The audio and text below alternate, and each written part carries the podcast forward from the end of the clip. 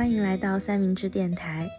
如果你是一位老听众，可能会知道我们早期的节目会选取三明治作者们的文字，以电台节目的形式播出，让个体的声音以这种方式被更多人听到。做了很多期聊天节目之后，我们有点想念电台节目的感觉，所以这期节目我们邀请三明治作者方肉带来他在三明治写下的一个故事。在一场短暂的恋情结束之后，住在美国波士顿的方肉决定自己开车进行一场长途旅行，沿着公路环美二十五天。原本他是一个非常不想学会开车的人，总是希望喜欢的男孩能带他去公路旅行。但方若忘记了自己也有能力带自己去到世界上的任何一个角落。他在路上遇到在超市买晚餐的人。遇到樱桃棒棒糖一样的夕阳，遇到湖泊，遇到一艘可以远航的舰艇。旅行结束，很多问题仍然没有答案。但谁说在路上一定要被赋予意义才有价值呢？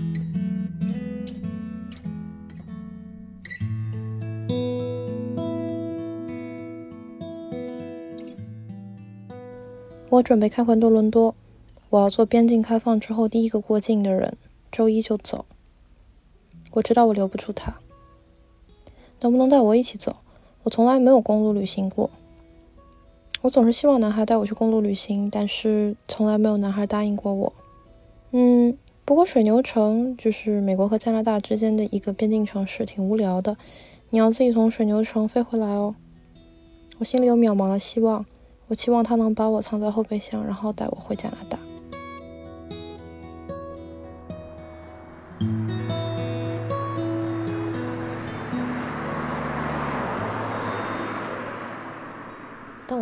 和他走，我和我的五天男朋友准备告别了。对方是一个住在威根里、四海为家的旅行博主、YouTuber 外加程序员。那五天里，我们做了情侣做的所有事情。我们为对方做饭，向对方介绍自己的朋友，缄默地坐在对方旁边工作，去露营，谈未来，谈过去。在一起的第三天晚上，我看见他明朗的骨骼和肌肉线条，我意识到他带着自己漂亮的身体和聪明的头脑，他可以去到这个世界上的任何一个角落。我也可以拥有这样的可能性吗？在那个夏天的末尾，本来要卖车搬去大城市的我，鬼使神差的留下了自己的车，现在付着大城市高昂的停车费和保险。既然男孩不会带我走，我就自己开车旅行吧。这是我一个人在二十五天里开了一万公里环美旅行的开始。原本我非常非常不想学会开车。刚上大学的时候，周围的朋友都在学开车。好像那是一件成人礼，我一直拖到了大三。当时一定想要学开车的原因有二：一是想着以后和那个时候的男朋友出门旅行的时候，如果自己不会开车，就无法维持一段关系中的能力平衡；二是因为我找到了一份需要开车通勤的实习工作，好不容易考过笔试的我没能在上班第一天前考过路试，如此，我硬着头皮上路了。二零一九年的情人节，我不断的给自己打气。在那个昏暗的冬天下午，我开了五十分钟，距离家还有十分钟。之后因为没有开车灯，我应该是在慌乱之间把车灯给关掉了，被人举报了。警察在高速下等着我，我迷迷糊糊的在警察亮了灯之后继续开，开过了五个街区。等到意识到警察追的就是我之后，我绝望的把车停下，然后拔了车钥匙，打开车门就往外走。在美国，这一切的行为都可以被解释为我有逃窜或者是袭警的意图。警察用手枪指着我，把我按在我那辆老雷克萨斯的后面，用手铐把我铐了起来。一番解释后，警察没有给我开太重的罚单。这件事情给我留下了不小的阴影。我没有办法放弃来之不易的实习，但开车让我痛苦，我的眼前发黑，焦虑在我的胃里跳舞。但是我一直在开，一直在开。我从一个车灯都不会开的女孩，一直到能够和 Uber 司机聊胎压，再到可以在高速公路上抱着长裙用电工胶布修车的老司机。那个充满了幻象的夏天结束后，我自己从美国威斯康星搬家到了波士顿。威斯康星离波士顿大概两千公里，我大概开了好几天，一天开了五个小时，最长的一天开了十个小时。就这样，我用了四五天，从威斯康星开到了波士顿。暑假搬家之行过后，开车环美的想法便成型了。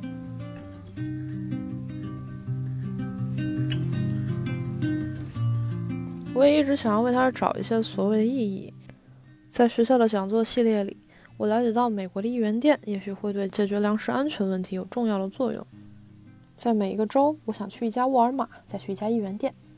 在每家商店里，我会把里面的一些商品的价格记录下来。等我回到波士顿，再根据我去的每一家商店的地址还有邮编，分析每个区域的超市分布结构，看看每一家沃尔玛和一元店周围都有些什么其他的商店。之后会做一些关于人们获得新鲜蔬菜难易程度和市场架构的分析。除了这个也许会发论文的项目以外，我会在每一家商店采访顾客。这个其实是我一直想要做的一件事情：拍一张大家购物车里的照片，然后看看大家都买了什么吃的。我会问大家为什么喜欢在这里买菜，还会问问他们晚餐的打算。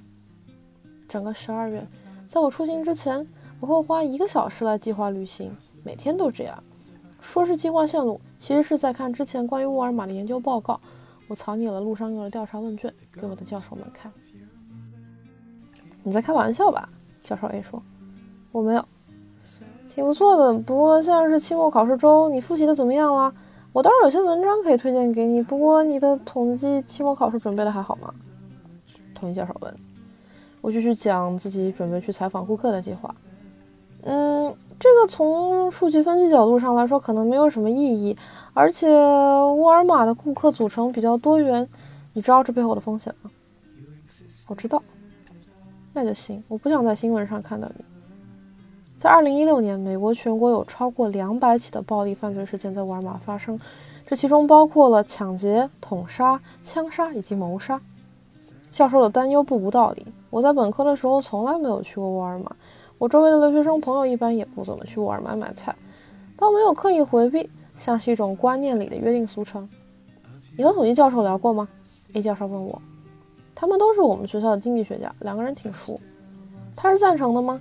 我摇摇头。这样真的很危险，能不能考虑不要做？他劝了我很久。之后他在我的 Instagram 主页看到我采访大家的记录。哎，你还是做了，只要你最后能安全回到波士顿就好。他说。我拿着两个行李箱，还有装着热水壶、茶壶、麦片、奶粉的宜家彩虹色编织袋。我带了瑜伽垫，那在路途之中给我一些活动的空间。我带了四包化妆品和护肤品，即便我知道自己不怎么会化妆，但我也为好好化妆做好了准备。我带了朋友给我的一大包食物，里面有四种口味的能量棒和各种各样的茶包。我带上了我爱吃的辣椒蘸水，还有可以封存食物的夹子。我离开我冰冷的床榻边缘，我是那样出发的。后备箱里有应急手电筒、厚毛毯、可以砸开玻璃的锤子、胎压计，还有用来给汽汽车打火的电缆。我只对第一天的出行计划有大概的掌控。我像和妈妈出门一样，提前找好了要看的景点，找好了要探的店，订好了酒店。本来我是想要把那天的驾驶控制在五个小时以内的。不过，在穿过康涅狄格州和纽约州之后，五个小时能够到达的地方不太安全。我在谷歌上搜索了那个小镇的名字，那个小镇比宾州其他百分之八十八的地区犯罪率要高。我想了想，找了一个远一点的小镇落脚。为了确保在开学的前一天回到学校，我只知道出发的时间是考完期末考试之后的第一天，回程的时间是开学的前一天，以及期间的每一天要到哪里。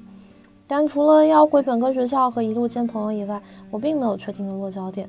我没办法逐个向大家报平安。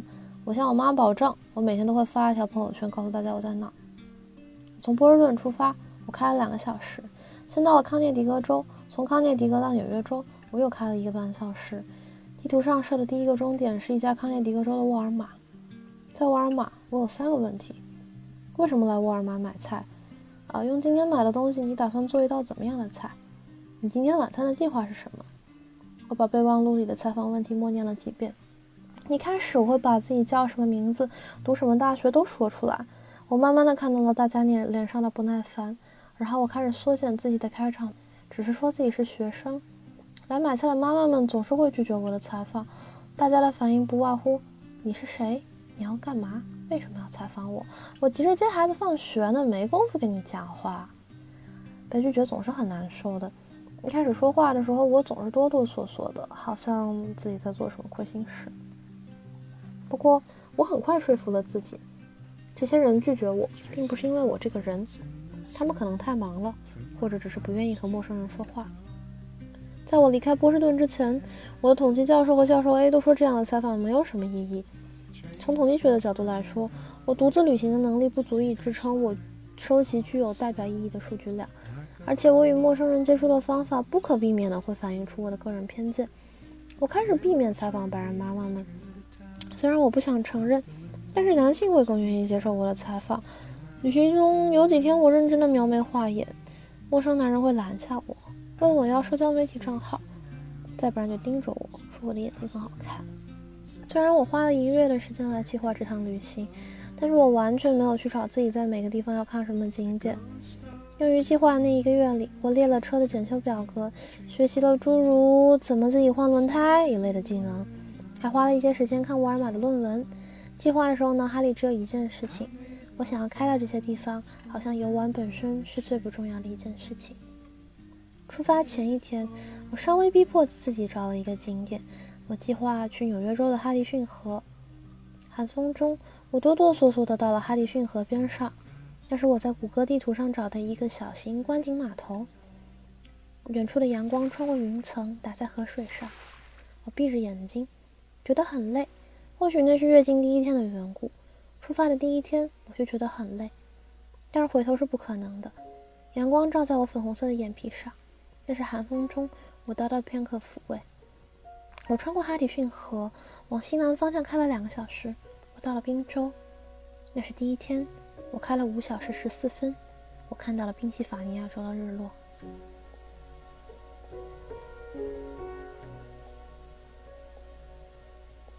第二天，我往西边开了四个半小时，看到了宾夕法尼亚州的匹兹堡。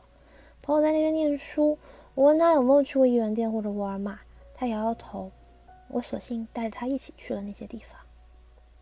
旅行的二十五天里，我有十天和朋友在一起，一有机会我都会邀请他们和我一起探店。他们中的大多数都不是一元店和沃尔玛的常客。我在田纳西做 NGO 的朋友会利用他有限的活动预算去一元店买材料。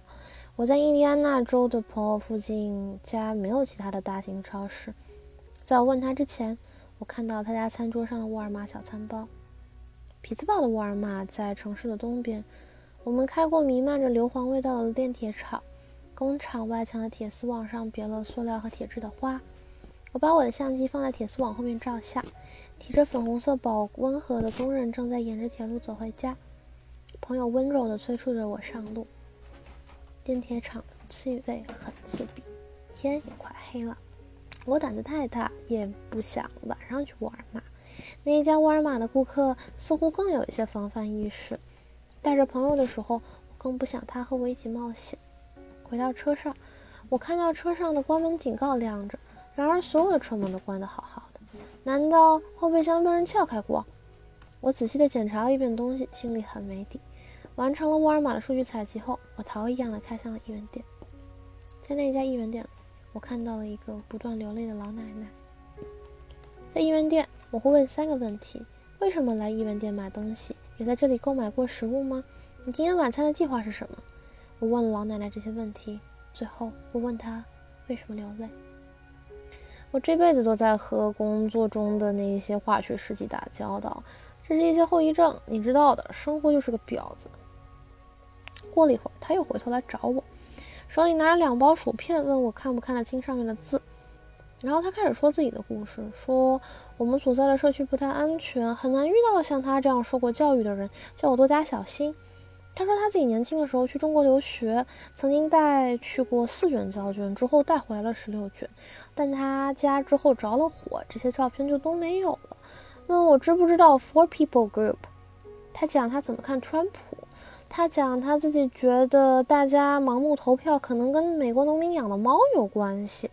他怀疑猫身上的弓箭虫让人失去了做理智决定的能力。第三天是平安夜，我离开了匹兹堡，往西北边开了两个小时，到了俄亥俄州的克莱夫兰。采访工作完成后，我到了《孤独星球》指南上的那个小意大利街区买午餐。我和旁边的女孩搭话，解释我的项目。你去了这儿的沃尔玛，你没被一枪打死？那个棕发的漂亮白人姑娘看着我。我笑，没说话。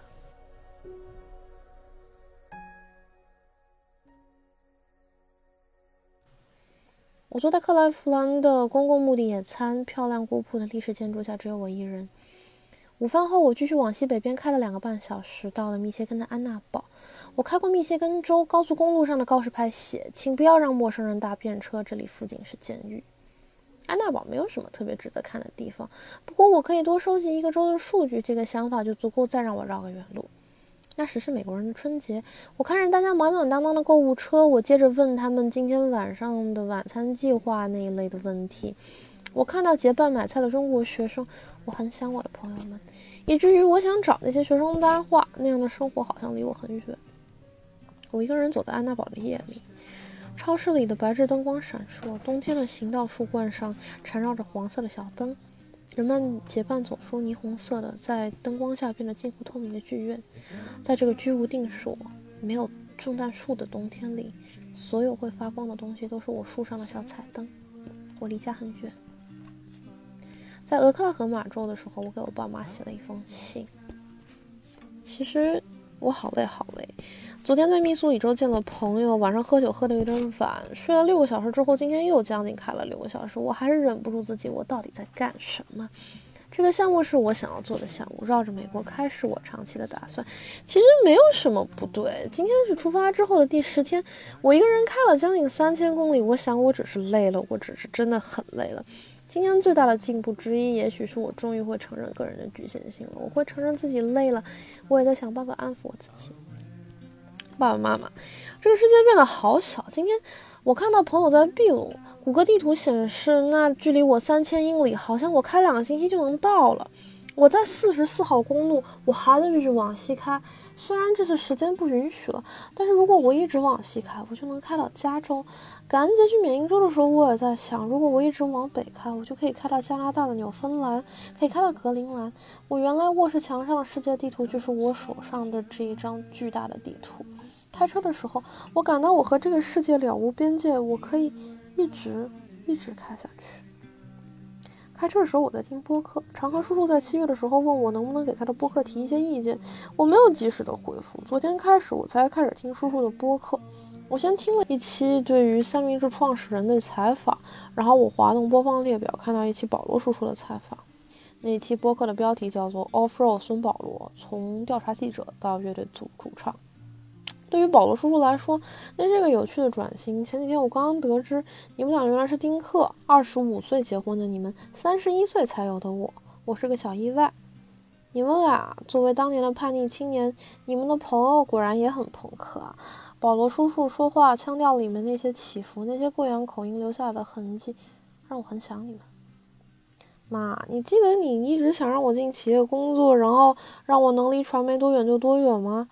我在听保罗叔叔当年做调查记者的故事，和同事们只深入虎穴，为了新闻理想而努力的故事。他说他被那些人团团围住，差点脱不了身。这种勇敢，你和爸爸身上一定也会有。我知道你们在媒体工作的时候一定也是这样。我开在四十四号公路上，我开过马克吐温森林，我从冰天雪地的威斯康星沿着密西西比河往南开，植被变得茂密起来。偶然之间，我会瞥到一抹绿色。爸爸，你知道你当年做的那些厉害的事情，是我现在也可以跟身边男孩炫耀的事情吗？我费力的和你和我妈解释那些我皮肤底下血液循环冲不淡的图案的意义，我解释自己身上的孔洞，我努力做那些听起来很厉害、让人佩服的事情。但是我觉得我无论做什么，我都不会比你更坏，比你更叛逆。你做你觉得危险的事情。我也会做危险的事情，我们没有办法规避风险，没有办法躲开苦难，这是一种近乎于父子之间的相互较劲。不过你放心，我总有一天是会超过你的，爸爸妈妈。无论你们现在是怎么样的人，但是那种只身和系统抗争，用自己的身体来撬动巨大系统的勇气和鲁莽，这种东西，我清楚的看到它在我的血液里面流淌。那种你们身上的反叛性，从来就没有消失过。保罗叔叔在播客里唱起歌来了。就在这一刻，你可听见我的歌声如此嘹亮？就在这一刻，你可看见那满天星光今夜灿烂？就在这一刻，我要多对你讲，我是多么爱你。我开到了克拉荷马州，远处有牛羊漫步在金黄色的草原上，常亮的胎压警报灯不能阻止我，陌生人的缄默面孔不能，酸疼的肩颈不能，任何事情都不能。我隐隐感到，抗争是流淌在我血液里的使命。叛逆不是年轻人系统里的顽疾，这是一种植根于基因里的本能。我没有办法抑制自己，手握方向盘的我大哭了起来。我感到我们之间的这种联系，无论如何也不会被割断。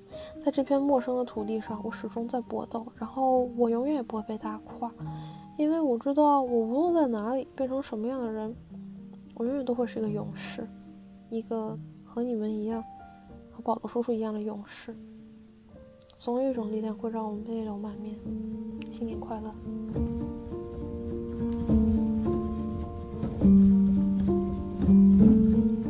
我一直在问自己，我为什么要这么做？为什么要开这么久的车？我去到每个地方都会去看水，会和瀑布讲话，会和大海还有湖水讲话。我不断的发问，但是我好像离答案越来越远。就像一场漫长的分手之旅，倒不是为了男孩，像是和以前的自己分手。我向自己证明，我可以享受美国人所提到的家庭快乐，我可以带自己去所有地方，我不需要任何男孩。我向男孩们证明，我和他们是一样的人，而且我能够做到比他们更厉害的事情。我试图向自己证明我自己身体里的这种可怕的主观能动性。我告诉自己，我可以做到任何我们想要做到的事情。我生命中各种重要和不重要的朋友都来关心我，但是我没有办法认真的回应任何人。最后，我会得到什么答案呢？结束旅行的第零天，我还在寻找意义。我总是在解释这场旅行的意义。那是在圣诞节前，我在克莱夫兰等待我的凤尾鱼披萨。站在我旁边的可爱女孩问我是不是准备开车回家，这是否是一趟探亲之旅？我想想，在威斯康星的朋友们，这也可能是，但那不是我唯一的目的地。在那个伊利诺伊州和爱荷华州的廉价旅馆里，前台大妈问我是不是在找未来定居的地方。我说不是。我在阿肯色州没有开放的玻璃教堂附近看到了银色的湖泊。我蹑手蹑脚地走进了别人家的院门，周围只有松鼠在被松针铺满的地面上跳舞的声音。我离开田纳西州的瀑布，绕过那些限速二十英里每小时的山路。我在山顶上的时候开得很慢很慢，比邮递员还要慢。我睁大了我的眼睛，对不存在的副驾驶感叹山顶漂亮的风景。路旁在慢跑的居民笑着看着我。我把车停在路边，前置摄像头的像素记录不下山底的样子。我记得我自己控制不住我的快乐，但我为什么要控制呢？在过亮的背景下，我拍下了自己傻笑的脸。住在这种地方也不错吧？暮色四合的时候，我也还在路上开。前视镜里有这个世界里最美丽的日落。我开过那个属于黄昏的渐变。我无法抬头仰望天空，无法回头。我把粉红色和橙色的世界抛在脑后，往那个深蓝色的世界驶去。艾明的轮胎轻轻地在地球表面摩擦。我前进的方向和自转方向相反。一个人驾驶的时候，脑袋里总是有千奇百怪的想法。如果我一直往西开，我的世界是不是永远都是墨蓝色的呢？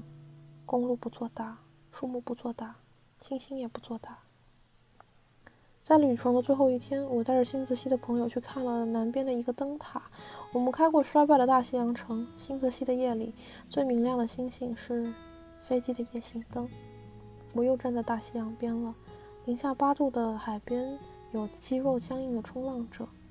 我站在一块巨石上，海洋或者石头对我说：“孩子，你要回家了。”对啊，我要回家了。粉色的树林像排列整齐的步兵，田纳西远处的山是带色的烟，西西比的树离高速很远，像是不太友好的邻居。南卡和北卡的树很高，像是过命的烽火台。弗吉尼亚的树站在高塔上，他们告诉马路，原来这些地方都是他们的领土。然后我开到马萨诸塞州，那个位于美国东北部的小小的马萨诸塞州，他们是冬天里灰色的影子。距离家还有半个小时。在通往波士顿的高速上，我想起了亚特兰大的摩天轮。透过那片脏兮兮的摩天轮窗户玻璃，看到奥运公园还有 CNN 的标记，那实在是毫无特点、不值一提的夜景。到顶的时候，我听见人们兴奋的大叫。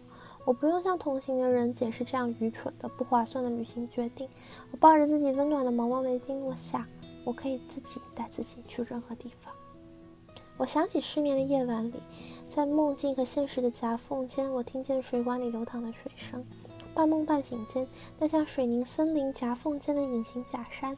旅行中，我看了很多瀑布，他们对我讲话。在最后一程上，我意识到波士顿的水管和阿肯色州的瀑布是一样的，他们会发出一样的声音。身为瀑布会一直流淌下去，身为水管也会一直流淌下去，这两者没有任何区别。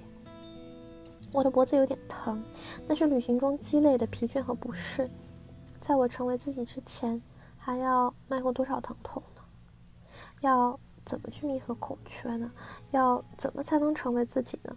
我问了太多问题了，高速边上的树没有回答我。我想起弗吉尼亚港口的舰艇，那个停在诺佛克的威斯康星号。我的手掌放在冰冷的船体上，威斯康星号舰艇对我说。孩子，继续走吧，去那些我去过和没有去过的地方吧，孤身一人就足够了。旅行结束了，没有圆满的爱情故事，没有顿悟。我打开家门，像探索未知一样探索日常。小猫来蹭我的腿，它好像不认识我了。日常向我展开双臂，空白变成了崭新的画布。